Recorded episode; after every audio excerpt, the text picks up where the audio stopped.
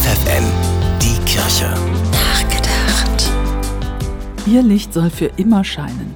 Darum geht's beim Worldwide Candle Lightning, dem weltweiten Kerzenleuchten für verstorbene Kinder, am Sonntag.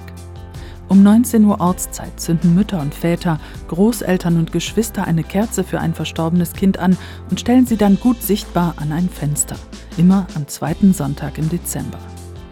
Durch die Zeitverschiebung von jeweils einer Stunde erlöschen die Kerzen in einer Zeitzone und werden in der nächsten entzündet. Eine Lichterwelle, die in 24 Stunden einmal um die gesamte Erde wandert. Sie macht deutlich, was sonst verborgen bleibt, das, wofür es kaum Worte gibt, den Schmerz und die Trauer.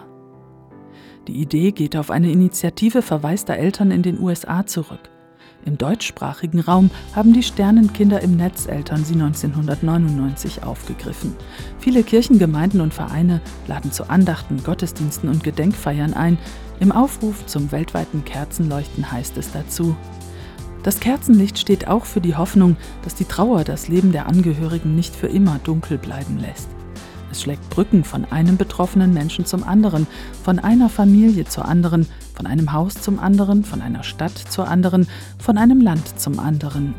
Es wärmt ein wenig das kalt gewordene Leben und wird sich ausbreiten, wie es ein erster Sonnenstrahl am Morgen tut. Ruth Beerbohm, FFN Kirchenredaktion.